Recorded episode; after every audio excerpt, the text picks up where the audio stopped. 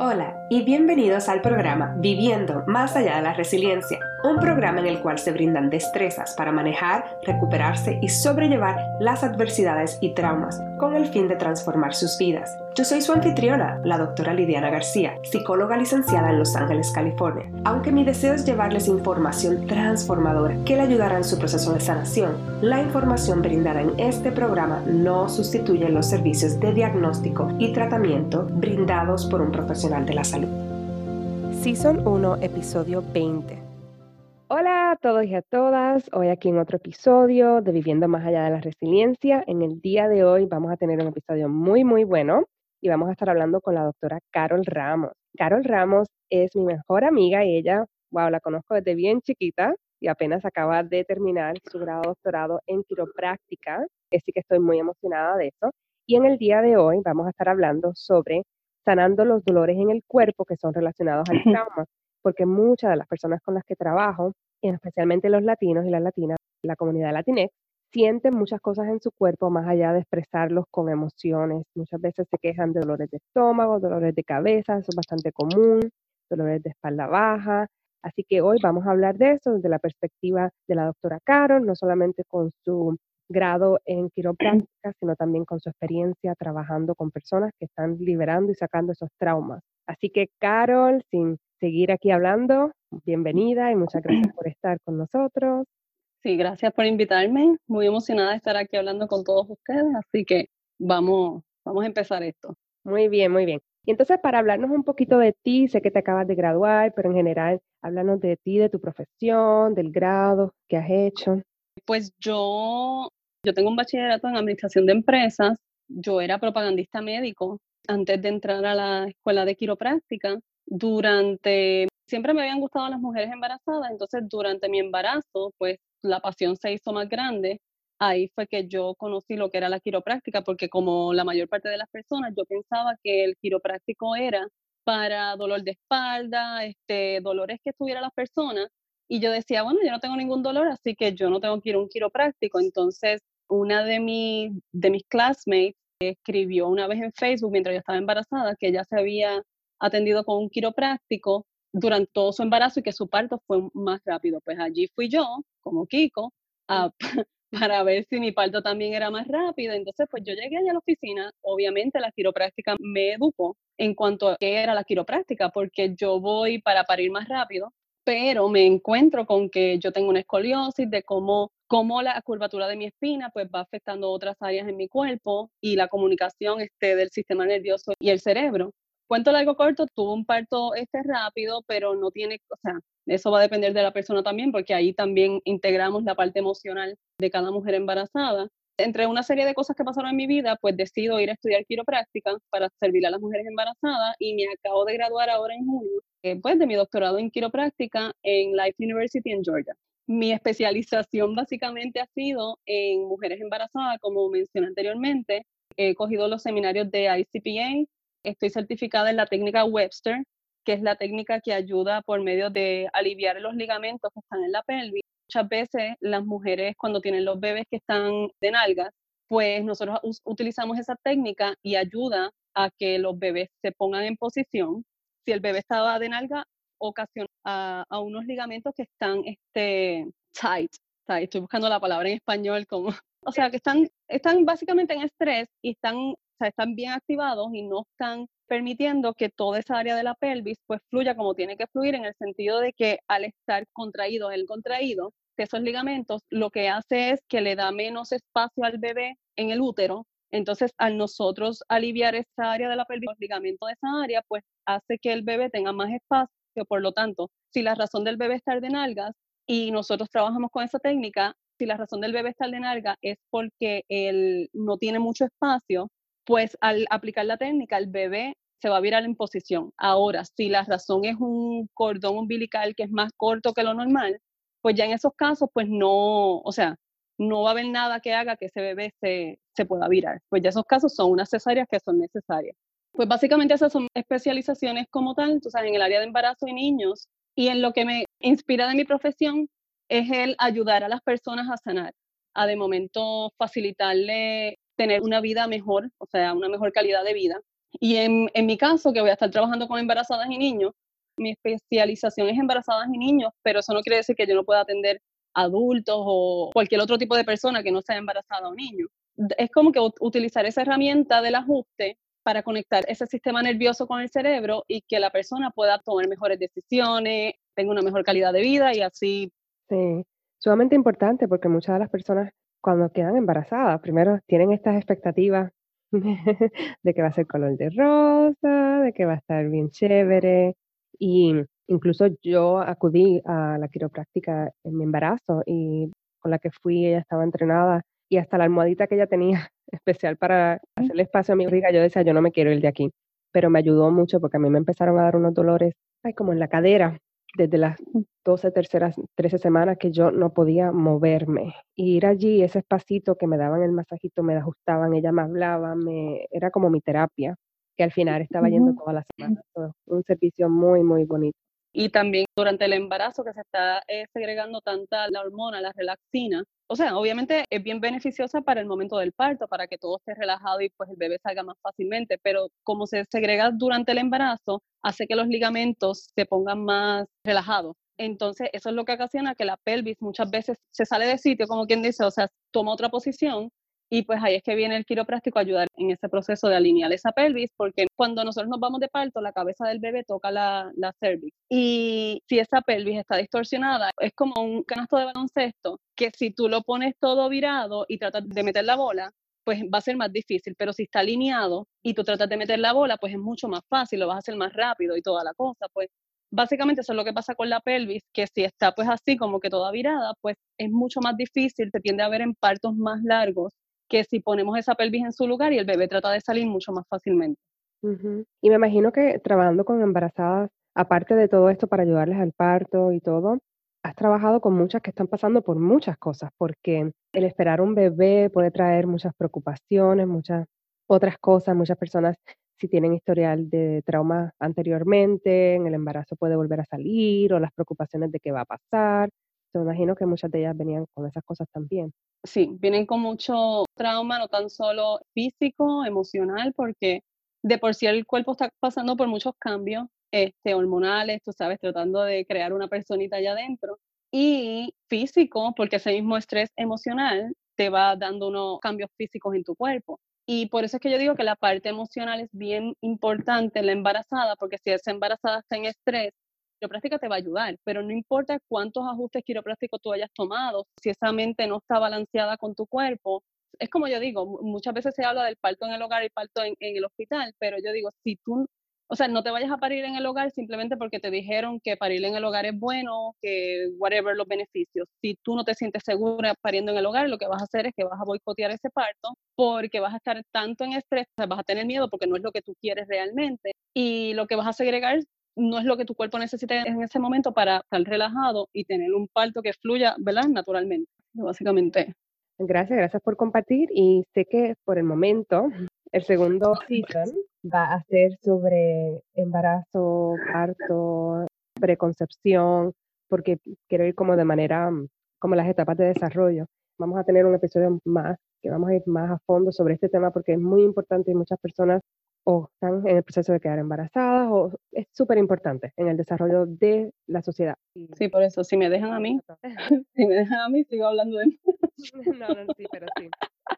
Entonces, en términos de cómo defines, sé que este season completo estoy haciéndolo como bastante más introductorio, el tema de la palabra trauma, ¿cómo lo defines? Pues mira, yo lo defino básicamente dentro de mi profesión como tal, como una energía que se queda estancada en el cuerpo a raíz de un evento. En otras palabras, yo lo veo más como emociones que no fueron procesadas o integradas en el cuerpo. Entonces esa energía se queda ahí impidiendo que el proceso del sistema nervioso pues fluya como tiene que fluir y las señales que tú tienes que enviar, los mensajes que tiene que enviar el cerebro a las distintas este, áreas de tu cuerpo, pues no están ocurriendo como se supone, porque esa comunicación se corta. O sea, no es que se corta completa, pero se corta una parte y no viendo la comunicación como se supone. Pero sí, yo lo veo más como energía y cuando yo hablo de un evento, puede ser un evento tanto emocional como un evento que la persona tuvo un accidente, o sea, más un evento físico, O sea que pueden ser distintos tipos de eventos para definir ese trauma, porque yo, yo hablando con la doctora Lidiana un día, ella me decía, sí, porque yo trabajo trauma y yo hablando de lo que yo quiero hacer, y ella, pero es que eso es trauma. Y yo como que, pues sí, lo que pasa es que para mí mi conceptualización de trauma siempre ha sido algo como un evento bien, bien catastrófico, pero no ponía, no integraba la parte como que emocional, porque no tiene que ser algo catastrófico para todo el mundo, pero para esa persona fue catastrófico, aunque para otros fue una bobería. Entonces, en su cuerpo, como se desencadena todo ese proceso fisiológico, pues van a haber uno, o sea, unos cambios no beneficiosos para el cuerpo y a raíz de eso, pues es que se va desenvolviendo otras situaciones, sean enfermedades, este, lo que sea, que se vaya a desenvolver ahí.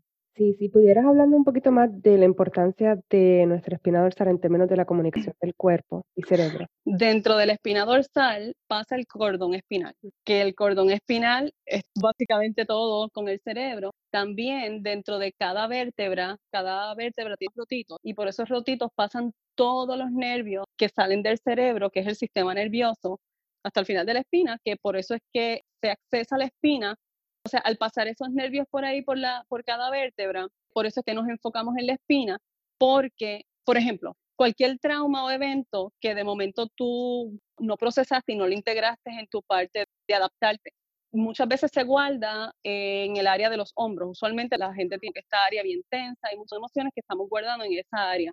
Pues las vértebras que están acá arriba, toda esta área está tan, vuelvo otra vez con el tight, tan contraída, o sea, con espasmo, los músculos están conectados a los huesos. So, si tú tienes un músculo que está contraído, te va a mover un hueso, te va a mover una vértebra. Y mm. por esa razón es que nosotros trabajamos así con la, con la espina, nos enfocamos en la espina, pero básicamente lo que nosotros hacemos no es mover el hueso.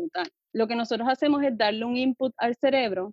Yo te toco en esa área que veo que tienes la, no tiene que ser siempre el área que está contraída, pero vamos a poner lo que esa es la área que necesita ser examinada o, o, que tenemos que enfocarnos en ella, pues al yo dar un input en ese, wow, yo, o sea, yo quiero hablar en español, pero entonces tengo las palabras en inglés. Este, como yo digo input. ok, pues tú le das un input en esa área, lo que tú estás es llevando awareness al cerebro para que le preste atención a esa área, porque en modo de supervivencia el cuerpo lo que va a hacer es que se va a olvidar de esa área donde está guardando ese trauma y le va a prestar, va a seguir haciendo sus otras funciones para que tú puedas sobrevivir. Y ahí es que está el método de supervivencia, que es cuando las personas estamos en el fight or flight, en el, o sea, básicamente el sistema está operando en simpatético y no hay un balance entre el sistema simpatético y el parasimpatético. Y para la gente que nos está escuchando, si se acuerdan, hemos hablado de esto bastante en los episodios pasados, pero el sistema simpatético es el que usualmente es para activar el cuerpo y ahí está la respuesta a fight or flight, que entonces es de pelear o huir y el sistema parasimpatético usualmente está relacionado con descanso y digerir, gestión. Exacto. Pero al ocurrir todas esas cosas, pues nos quedamos todo el tiempo en simpatético. Entonces, el estar en ese estado simpatético te trae muchas consecuencias en tu salud porque no estás digiriendo bien, no estás descansando bien, todos los procesos en tu cuerpo se alteran. Y lo que nosotros tratamos de hacer con el ajuste o lo que no tratamos, o sea, el propósito del ajuste es ayudar a que ese sistema nervioso se reintegre, se organice nuevamente y poner a fluir toda esa energía que se ha quedado estancada en ciertas áreas de tu cuerpo para que toda esa comunicación pueda fluir como tiene que hacer y que los procesos del cuerpo vayan ocurriendo como es debido. Esto tiene mucho sentido, nunca había escuchado de esa manera, pero tiene mucho sentido a cuando yo aludo a cuando caemos en esa respuesta de simpatético, que es como si nos pusiéramos lo que usan los caballos. La gringola. La gringola, gracias. gringola. Estamos más enfocados en la sobrevivencia, en el si corro, si huyo, para esta parte. Entonces hace que esta parte en el cuerpo no se le preste atención. Entonces siempre pongo la mano en los dos ojos como poniéndome una gringola y luego expando las manos hacia el lado, las abro, hablando de cuando volvemos acá.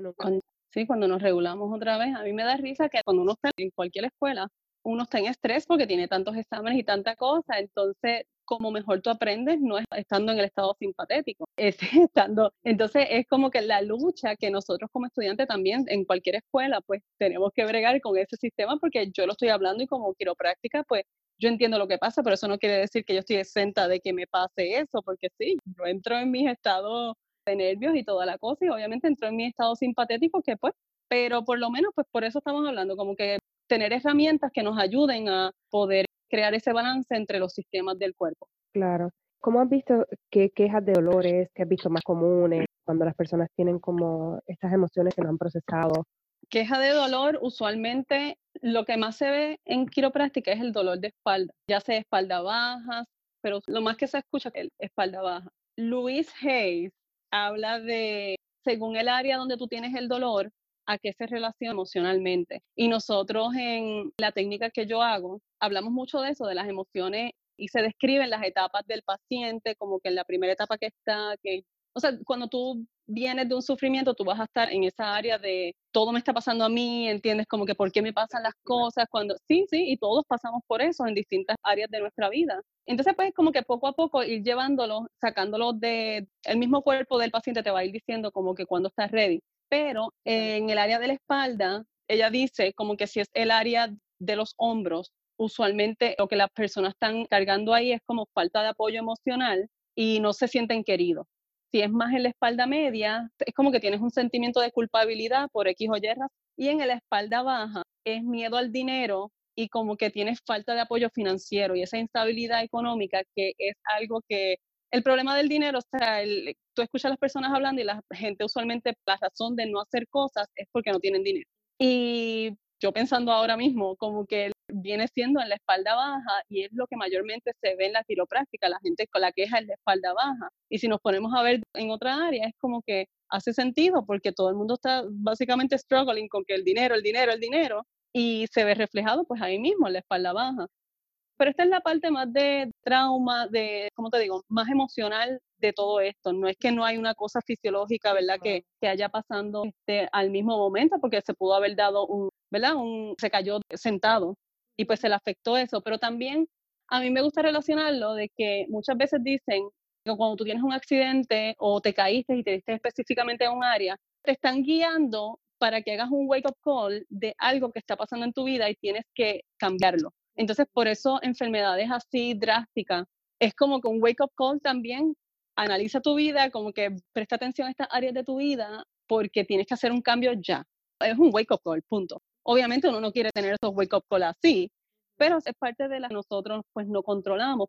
Lo que estoy hablando es más como de tener una visión más allá de cuando uno recibe un diagnóstico o le pasa algo malo, porque obviamente pues este, tú no vas a querer que te pase, pero ya más allá después que sale uno del shock y eso, pues tratar de ver qué nos viene a enseñar eso con todo esto.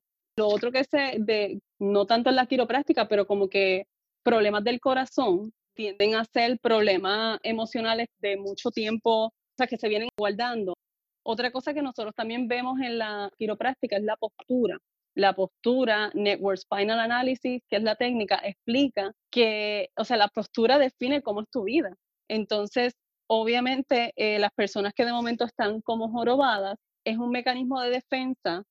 Todo esto tiene una explicación fisiológica y científica, pero en la parte más emocional, es tu caparazón de que te estás protegiendo y por eso estás así. Entonces tienes miedo también, tienes miedo de exponerte, de, de muchas otras cosas.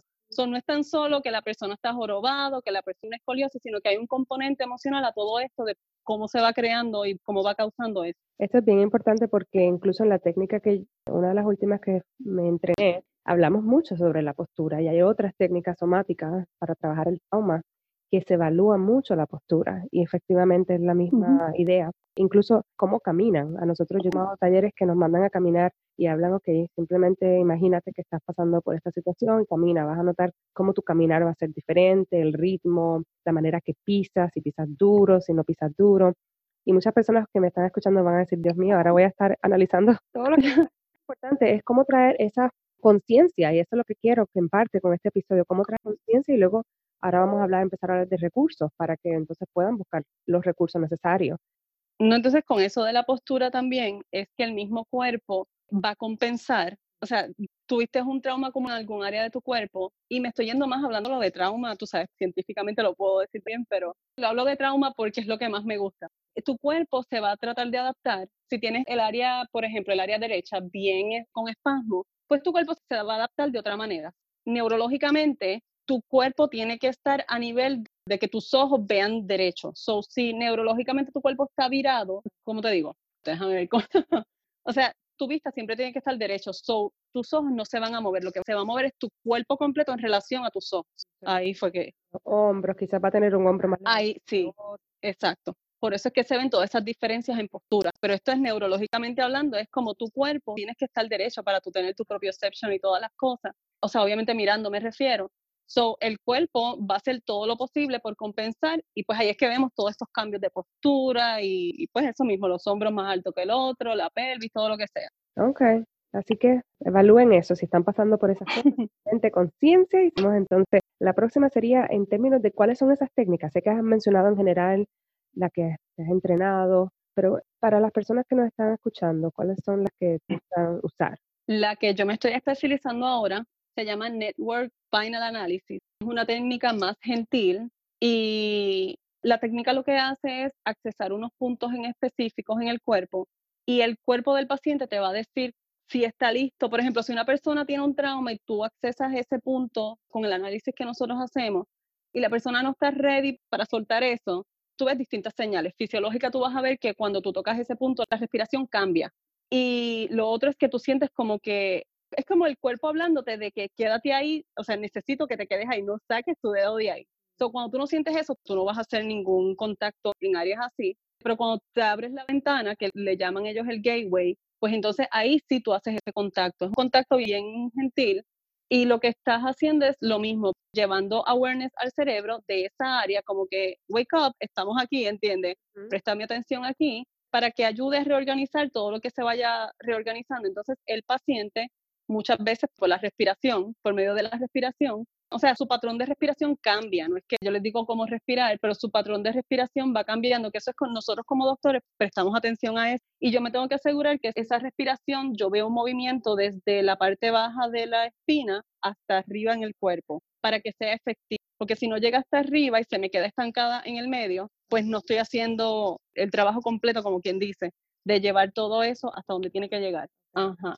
Y pues básicamente esta técnica se enfoca mucho en, prestar atención a, al sistema pasivo y activo, que ya sea primero como que mirar los ligamentos y los músculos y soltar esa tensión para que a su vez pues se mueva la vértebra que se debe mover este, y el cerebro se encargue de todo ese proceso. Básicamente el cuerpo del paciente es que, quien hace el trabajo con la inteligencia innata esta que nosotros tenemos en cada cuerpo, que el cuerpo sabe sanarse siempre y cuando nosotros le demos el ambiente adecuado y pues lo que necesita, ¿verdad? Para que pueda hacer su función, el trabajo que tenga que hacer.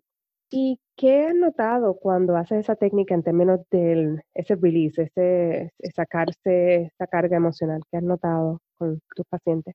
Pues lo que yo he notado es que se integra mejor esa parte emocional, como que traumas emocionales, no es un enfoque tanto físico y de síntomas, ¿entiendes? Sí está chévere que tú me digas qué síntomas tienes y, y uno puede tener una guía, pero yo no voy enfocada a, tiene dolor de rodilla, pues tengo que ir a la rodilla o el problema viene de la rodilla, ¿no? Porque a lo mejor ese problema de la rodilla viene de, ¿verdad? De otra área, maybe de la espina y se ve reflejado en la rodilla. También puede ser una emoción que está guardada ahí, ¿entiendes? Entonces muchas veces, a veces tú no necesitas todo el tiempo como que ajustarlo, maybe la persona tú le haces un en esa área con contacto y la persona pues puede sacar esa energía que tiene ahí guardada en esa rodilla. Así que es como, cuando te escucho, como que lo que piensas es un poco de acupresión o algo como acupuntura en términos del feedback que recibe. Pero imagino que obviamente la acupuntura es muy diferente, basada en medicina china es otra cosa, pero esa parte de ese feedback como acupresión. No, eh, esta técnica tiene tres seasons. Entonces, en el primer season, tú no vas a hacer un contacto bien deep, va a ser más superficial porque la persona está empezando, tú sabes, está en esta, se le llama discovery a ese season. Y pues ahí tú, tú vas empezando, entiendes, a la persona. Cuando ya tú ves que la persona te está dando, a veces se puede tardar seis semanas, ¿entiendes? Va a depender del paciente. Pero cuando ya tú ves que ya no te da indicativos para esa, ese season, pues entonces ya tú lo pasas al otro. Y ese va un poquito más deep, o sea, vas como que accesando otras cosas. Pero lo que te digo de las rodillas es como un, nosotros integramos mucho en esta técnica de network el Somato Respiratory Integration. No sé si ese es el que tú estabas hablando. Esto es como es una técnica de respiración, como te digo, para tú estar aware de lo que estás respirando. Yo no se lo hago al momento que lo estoy ajustando, pero se complementa con esa parte. Entonces, pues es como que tratar de llevar este aire al corazón, por ejemplo, después lo llevas en otra área del cuerpo, el estómago, y tú vas a ver en dónde se te hizo más difícil llevar esa respiración y dónde se te hizo más fácil. Entonces lo que tú haces es que vas a decir unas afirmaciones en el área donde se te hizo difícil, en donde se te hizo más fácil y qué sé yo. Y básicamente es como que ponerlos aware de esa respiración porque muchas veces lo que hace es que las personas no te están respirando. Ellos están sobreviviendo a una respiración que no está llevando oxígeno como se supone a todas sus áreas del cuerpo. Y pues esa es la razón como tal de integrarlo con esa, esa técnica de respiración más el ajuste.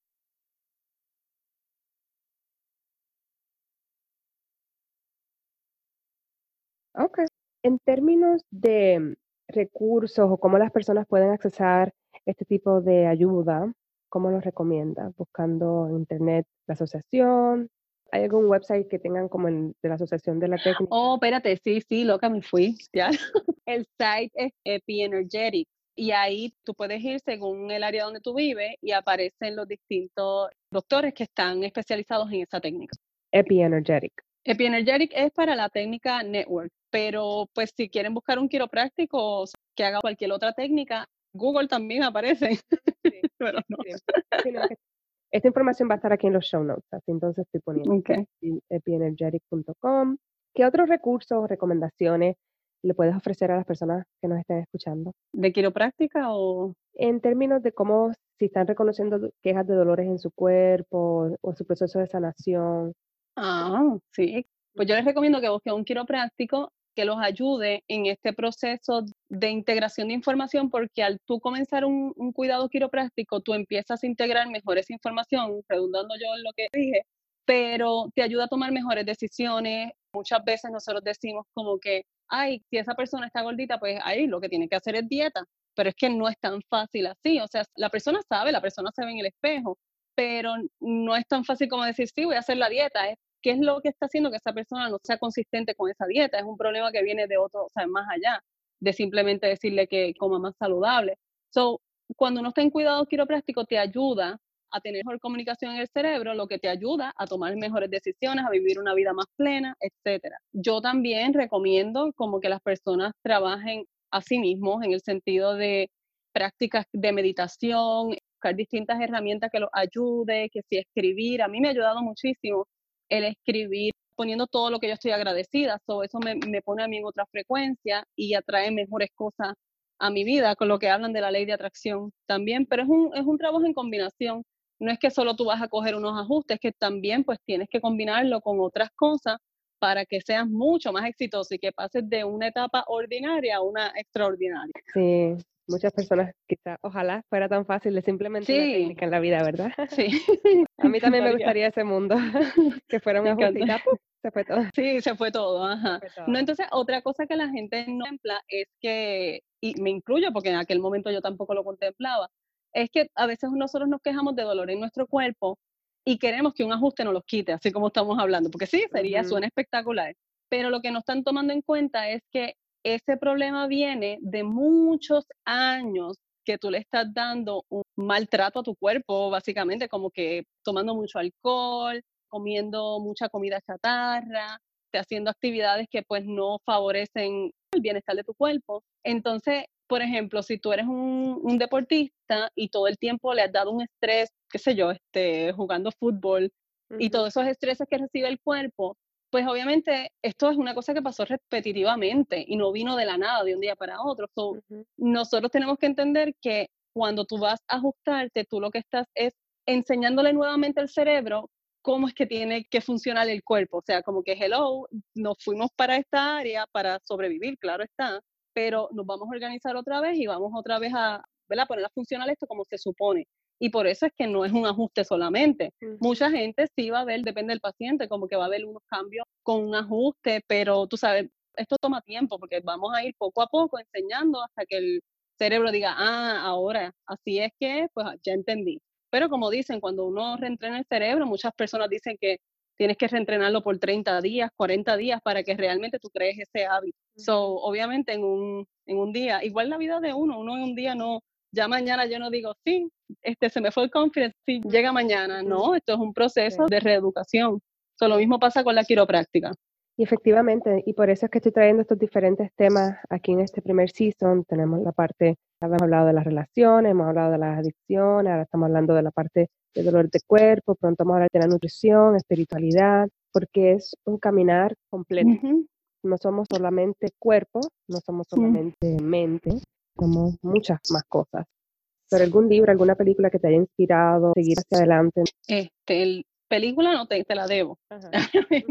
Pero los libros, yo empecé con el The Gifts of Imperfection, que by the way me lo recomendaste tú.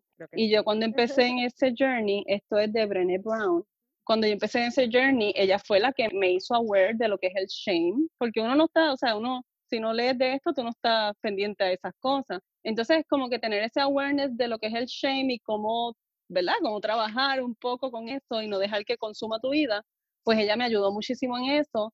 La otra que me ayudó también fue Tama Keefe, se llama Thriving Through Uncertainty. Y, y mi libro, que esa fue mi, cuando yo entré en este cambio de, en este mundo, tú sabes, de trabajar el inner work y eso, se llama Stepping into the Light y el libro es de Julia Treat. Eso sí. Entonces, cuando de momento me está pasando algo difícil y no sé qué hacer y como que necesito guía, aparte de la oración y todas las cosas que uno hace, lo que sí me ha ayudado mucho es escuchar los podcasts de ella. Entonces yo hago scroll y yo pido que me dirijan al que necesito escuchar ese día y ahí le doy clic y siempre la pego. O sea, siempre es algo de, a veces el título ni siquiera me hace sentido, pero lo escucho como quiera y aunque sea al final, el otro día me pasó que fue al final que vino a hablar como los últimos cinco minutos de justamente lo que yo estaba pasando en ese momento. Y yo no lo entendí al principio, pero después fue como que, ah, ahora entiendo. So, básicamente esos son los que me han ayudado a yo seguir este Holistic Psychology, tú sabes, la doctora Lidiana García, porque, o sea, yo tengo free access a ella, llamada. Sí, porque es un trabajo colectivo de uno recibir recomendaciones y ver qué es lo que te funciona a ti, qué no te funciona, pero sí aprender a callar la mente que todavía seguimos trabajando para eso. eso es un trabajo de vida. Y estos libros voy a verificar si creo que los de Brené Brown están en español. No sé si Driving Through Uncertainty o Stepping into the Life, pero si están, los voy a poner, pues los pongo en inglés. Entonces, otro libro es 12, 12, 12 Stages of Healing.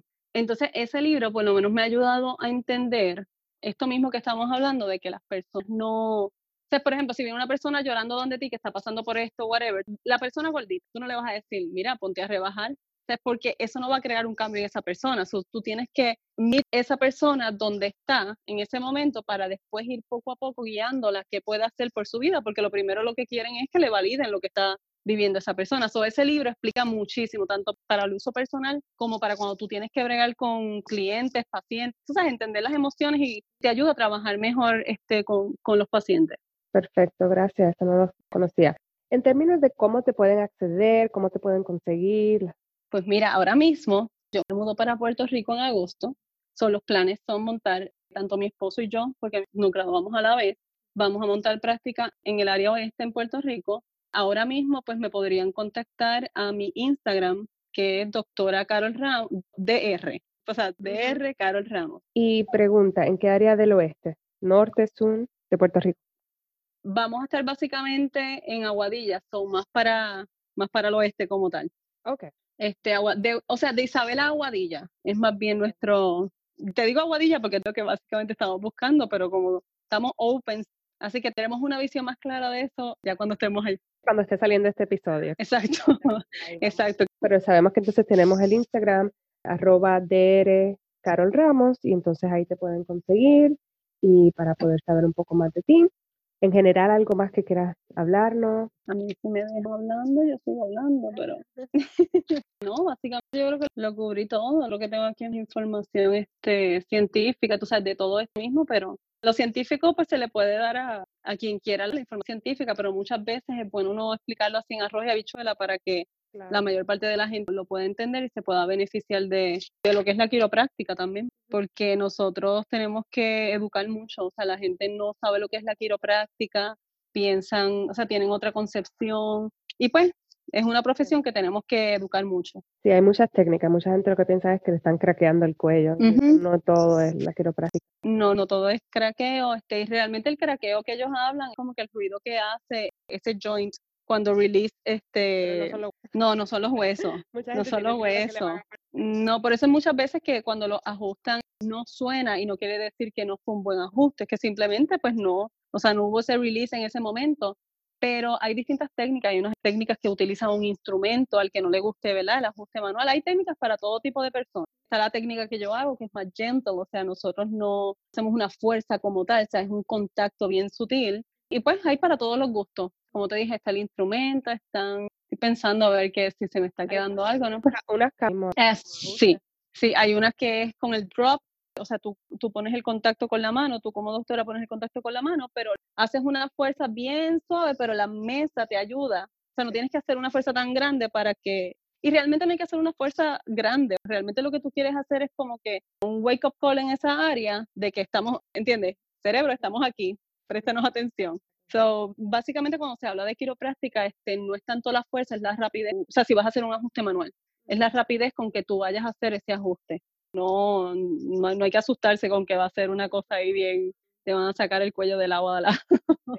no, es bien importante, he escuchado muchos miedos, pero muchas gracias de nuevo por estar con nosotros. Es que el día de hoy espero que haya sido de mucha ayuda y si tienen alguna duda o pregunta, se pueden comunicar conmigo. También le pueden enviar un, un DM a la doctora Ramos por Instagram y hasta la próxima. Gracias. Gracias por escuchar el podcast Viviendo más allá de la resiliencia. Qué bueno es saber que están por aquí y espero que continúen en esta travesía y nos vemos en el próximo episodio. Si te gustó mucho este episodio, por favor recuerda darle like, review it y que lo compartas con tus amistades y familiares. Hasta la próxima.